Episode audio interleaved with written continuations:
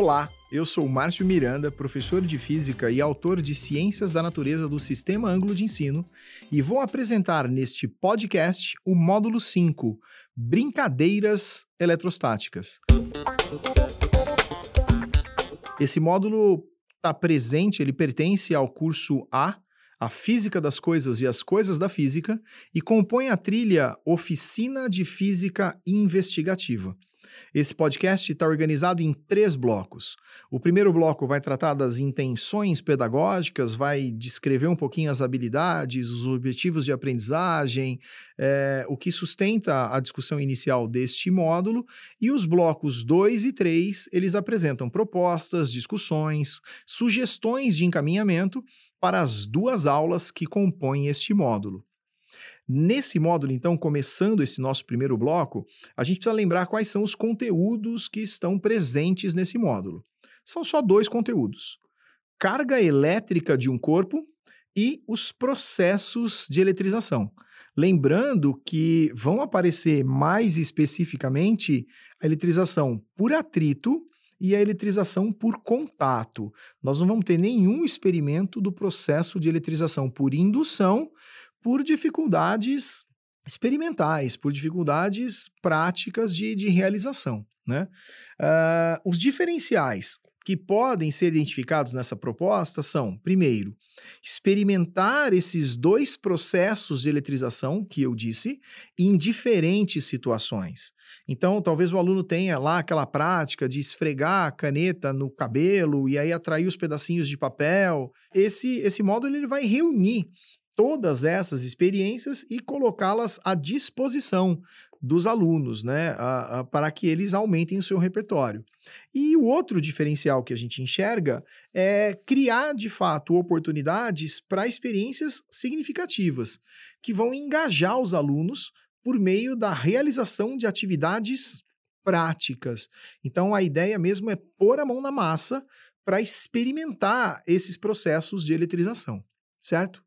A partir então desse recorte de conteúdos e dos diferenciais que foram identificados, é hora da gente olhar para os objetivos de aprendizagem. Lembrando que eles estão sempre lá em quinto filme, em magenta, disponíveis somente para o professor, e que se o professor quiser tornar público isso, e eu acho que é sempre importante, repartir com os alunos o que, que o aluno vai ser capaz uh, ao final desse módulo, né? Pense sempre nos objetivos de aprendizagem como complementares Há uma frase do tipo: ao final deste modo, o aluno deverá ser capaz de. Dois pontos. Um, analisar os processos de eletrização. Então, entender e dividir os pedaços, quais são as etapas que compõem. 2. Relacionar as cargas elétricas adquiridas pelos corpos eletrizados ao processo de eletrização a que ele foi submetido. O próximo, descrever o fluxo de elétrons de acordo com o processo de eletrização, se for por atrito usando uma série triboelétrica, por exemplo. Quarto, calcular a quantidade de carga adquirida por um corpo, que é bastante cobrado nos exames e a gente reconhece ali uma quantidade significativa de exercícios que cobram esta, esta habilidade, né? este objetivo de aprendizagem. E, por último, experimentar de forma prática a relação entre os processos de eletrização e o comportamento dos corpos eletrizados. Essas habilidades, elas possibilitam ao professor conduzir um processo de investigação sobre os processos de eletrização e como é que eles aparecem nas situações do dia a dia, ou seja, como é que eles são identificados, quais associações podem ser feitas a esses fenômenos cotidianos. Então, a intenção, né, que a gente tem é de ampliar o repertório dos alunos sobre esses processos. Isso vai contribuir para uma compreensão mais ampla do fenômeno de eletrização e a capacidade, inclusive, de estabelecer novas relações que vai permitir com que eles compreendam e resolvam questões lá das provas, se esse for o objetivo, sobre esse assunto. Então, às vezes, o aluno não consegue resolver uma questão porque ele não tem essa vivência. Você quer ver uma coisa interessante, por exemplo? Quando a gente está em sala de aula e fala para os alunos: você já observou um, um caminhão-tanque descarregando combustível num posto de, de combustível? Ele vai falar, ah, nunca reparei. E é certeza que ele já deve ter passado por um e tinha lá o caminhão descarregando. Mas ele nunca se deu conta de que é necessário aterrar o caminhão talvez ao passar por essa, por essa atividade ou por essas atividades, por esse módulo, ele passe a ficar mais atento, né? E aí ele vai perceber, imagina que legal se num determinado momento com a família lá abastecendo o carro no posto de combustíveis, ele soltar aquele comentário no carro, olha lá, olha o caminhão lá descarregando. Olha que legal, ele tem mesmo um fio ligado à terra e aí ele pode até contar a importância do processo de aterramento, né? Eu acho que isso é tornar o conhecimento de fato significativo, porque ele estabelece relações que vão para além da sala de aula, para além da resolução de questões. Né? É, é importante também ficar claro que se a gente optar em priorizar esses processos de eletrização, nós vamos olhar sempre para a eletrização por atrito e por contato, certo? Em detrimento aí dos processos de eletrização por indução, porque também o atrito e o contato são mais comuns, né? O caminhão-tanque lá que está andando na estrada e que transporta o combustível vai ficar com a sua carroceria, toda a sua carcaça, aquele tanque metálico, né, eletrizado por atrito. Então, é, é, importante perceber que é desse que nós vamos falar. Mas, se o professor quiser comentar, está registrado também na fundamentação teórica a eletrização por indução. É uma escolha do professor inserir, substituir ou acrescentar lá o que ele quiser em relação aos objetivos de aprendizagem ou aos conteúdos que ele queira abordar, certo?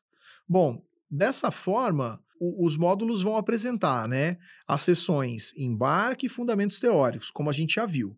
Enquanto a primeira vem para introduzir o tema e lançar o aluno no problema, o fundamento teórico vai trazer o, o arcabouço necessário para interpretar. Nesse, o que a gente tem é a criança saindo lá do escorrega, né? Os processos de eletrização por atrito que estão no nosso dia a dia. Quantos de nós já tomamos choque ao descer do carro, por exemplo? Aí uma pergunta que eu sempre me faço é: a gente está levando um choque ou a gente está dando um choque, né? Porque quem é que está eletrizado? É você ou é o carro quando você desce dele, né? Somos nós, que por atrito de blusa, estofado do carro, senta, levanta, senta, levanta, saímos eletrizados. Ao encostar num corpo metálico que é muito maior do que a gente e que está neutro a princípio, você vai ter uma transferência de carga. E então é, é, um processo do dia a dia. Então a ideia é, é olhar para isso, né? E a sessão embarque ela sempre tem esse propósito: olhar para um disparador, para uma questão, para o engajamento dos alunos. E aí, se o professor achar importante, ele vai para os fundamentos teóricos que podem ajudar a entender esses fenômenos, certo? Da mesma forma que na sequência vem a sessão lá aprimorando as habilidades, onde vão estar os exercícios que foram planejados para que o aluno, ao seguir este percurso, ele possa desenvolver tanto as habilidades quanto um repertório em cima dos conteúdos. Então, elas sempre podem ser feitas individualmente, elas podem ser feitas em pares, em pequenos grupos. E, e eu sou partidário das metodologias ativas, como você já deve ter percebido se você tem escutado esses podcasts com frequência, né? Porque eu acredito que isso torne o ensino mais significativo, de fato, é um caminho para isso, né? Então, o aluno vai aprender quando ele interage, quando ele interage com o professor, quando ele interage com o conteúdo, quando ele interage com a atividade, mas principalmente quando eles interagem entre si, né? Quando ele interage com seus pares, isso é fundamental, certo? Então, as sugestões elas estão sempre marcadas só para o professor e o professor pode escolher a ordem com que faça as coisas. Inclusive, ele pode começar pela sessão experimentando, se for o caso. Que aí já vamos para a mão na massa direto e o conteúdo virá a serviço de. Como a gente já conversou sobre isso, né? O conteúdo passa a ser um meio e não um fim, certo? Bom, como o professor sempre pode fazer esses recortes e é importante que ele tenha clareza das intenções, vou encerrar esse bloco salientando que o material deve ser olhado como um ponto de partida, certo? Ele foi estruturado, ele é autossuficiente, você pode seguir tranquilamente o que foi recomendado, mas você sempre pode meter a tesoura, recortar e fazer no tempo e no espaço que você quiser.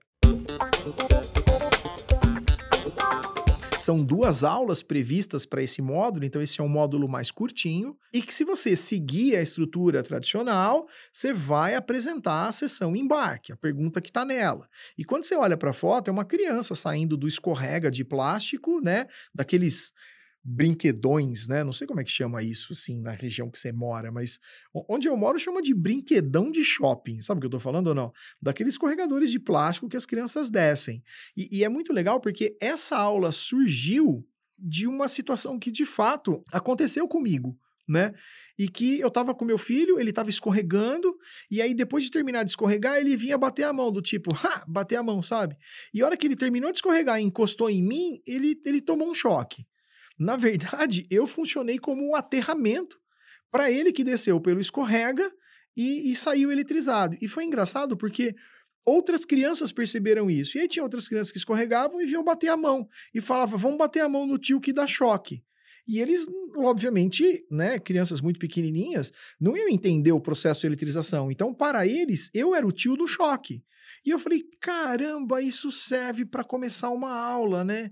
Quer dizer, é uma experiência de vida e que talvez os alunos do ensino médio se lembrem de quando isso aconteceu, quando era criança, não sei. Talvez eles possam identificar isso quando estiver acontecendo. Eu acho que é muito legal. E, e, é lógico, né?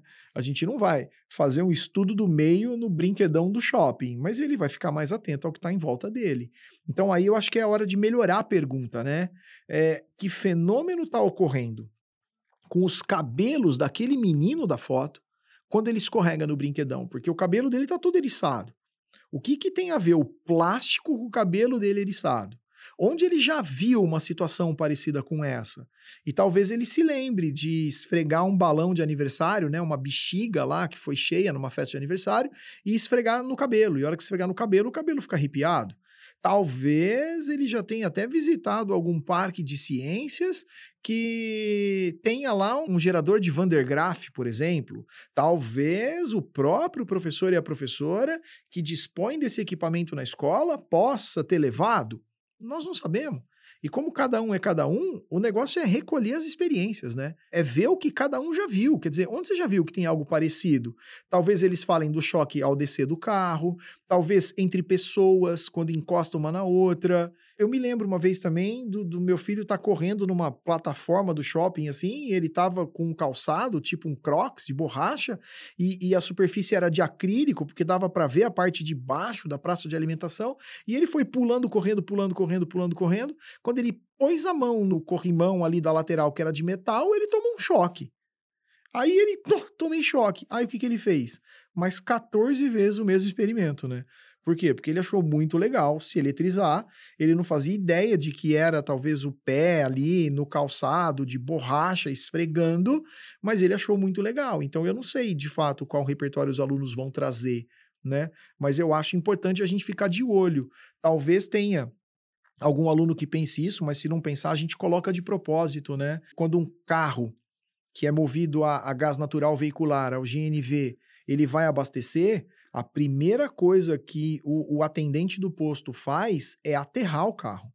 Então ele vai lá e encosta o jacaré na carcaça do carro para levar para a terra qualquer provável carga que tivesse acumulado ali na lataria, para evitar qualquer tipo de faísca.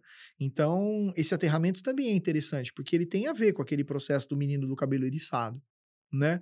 Ou mesmo alguém que tenta lá abaixar um cabelo rebelde quando sai de manhã de casa e quanto mais você esfrega o pente de plástico, mais o cabelo fica eriçado, até a hora que você dá aquela pelada e molha o cabelo. E aí você lambeu, beleza. Você aumentou a umidade, você acabou com qualquer possibilidade de eletrização, né? Por atrito. A umidade vai ser um fator que atrapalha, inclusive, dar uma aula dessa.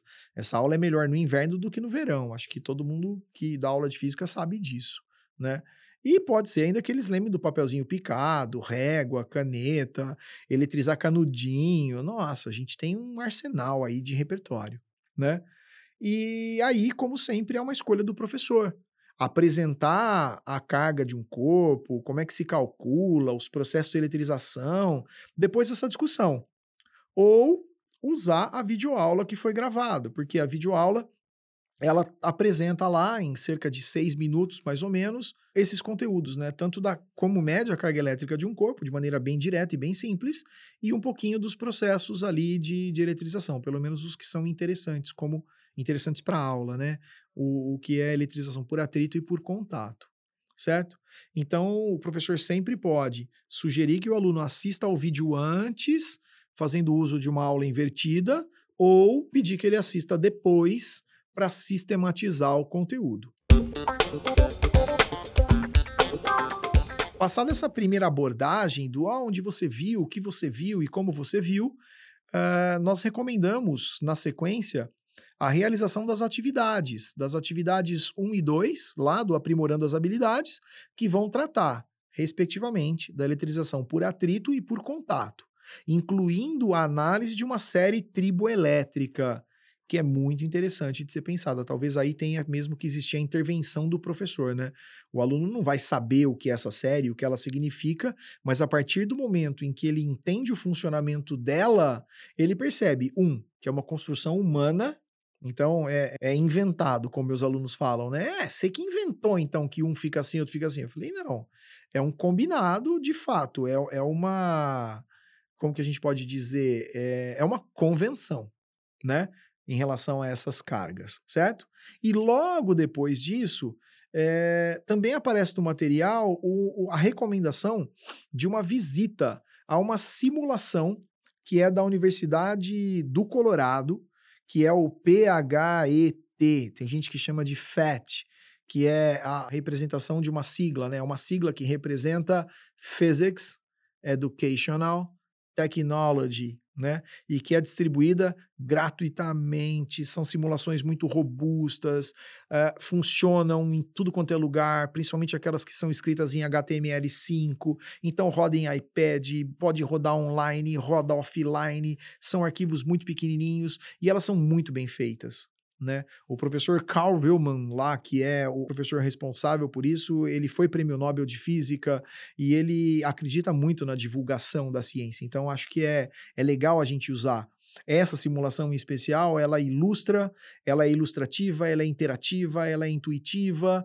e você tem o personagem lá do John Travolta que esfrega o pé no chão, no tapete, ele fica eletrizado, tem a representação das cargas, e depois ele pode levar a mão e encostar na maçaneta, né? Quando ele leva um choque. Então você tem tanto a eletrização por atrito quanto a eletrização por contato uh, e o processo de aterramento. Tudo representado ali, que pode servir para o aluno fuçar sozinho, ou se o professor quiser fazer de forma demonstrativa, também, também vale, né? Bom, depois dessa aula, você vai indicar uma tarefa. Você sabe já que a tarefa está lá no estudo orientado.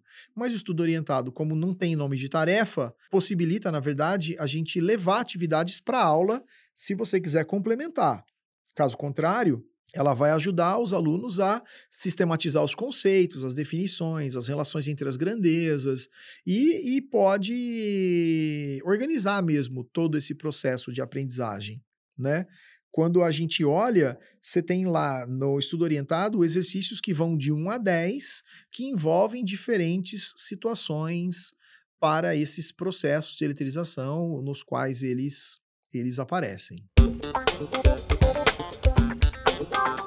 Bom, chegamos ao último bloco né, desse podcast e ele trata da última aula. Quer dizer, saíram só duas aulas. A primeira foi para mostrar os fenômenos, a segunda é para a gente fazer a atividade experimental. Caso o professor ou a professora deseje fazer a atividade experimental com os alunos.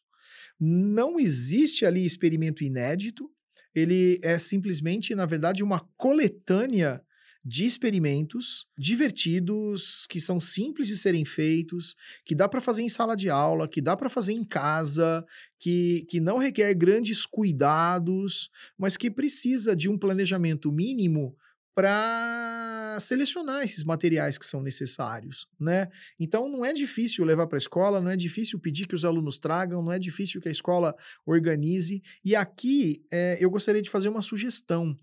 Eu gostaria de usar uma metodologia que professores e professoras do fundamental conhecem bem, que é o estudo por estações.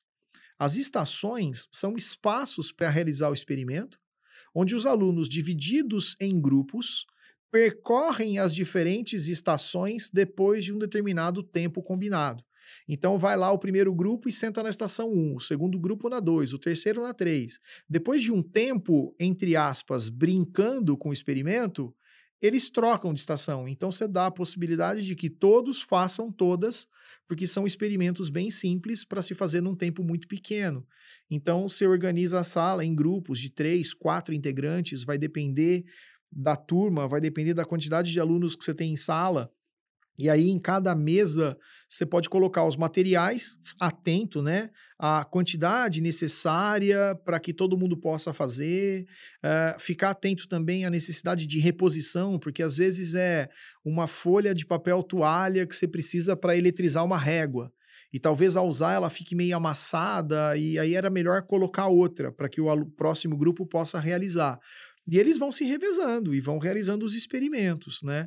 Para garantir que os alunos tenham ali uma mínima formalização, é, eu sugiro também colocar uma folha sobre a mesa do lado do material, como está indicado lá na sessão experimentando, ou seja, tem o, o título do experimento, tem os materiais que precisa para aquele ali, e tem sempre uma pergunta, né? Olha, faça isso. E o que você observa?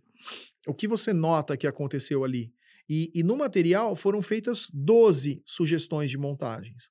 É claro que você não precisa montar todas, mas seria importante ter uma quantidade de montagens que seja igual à quantidade de grupos, para não ter nenhum grupo sem fazer nada, né?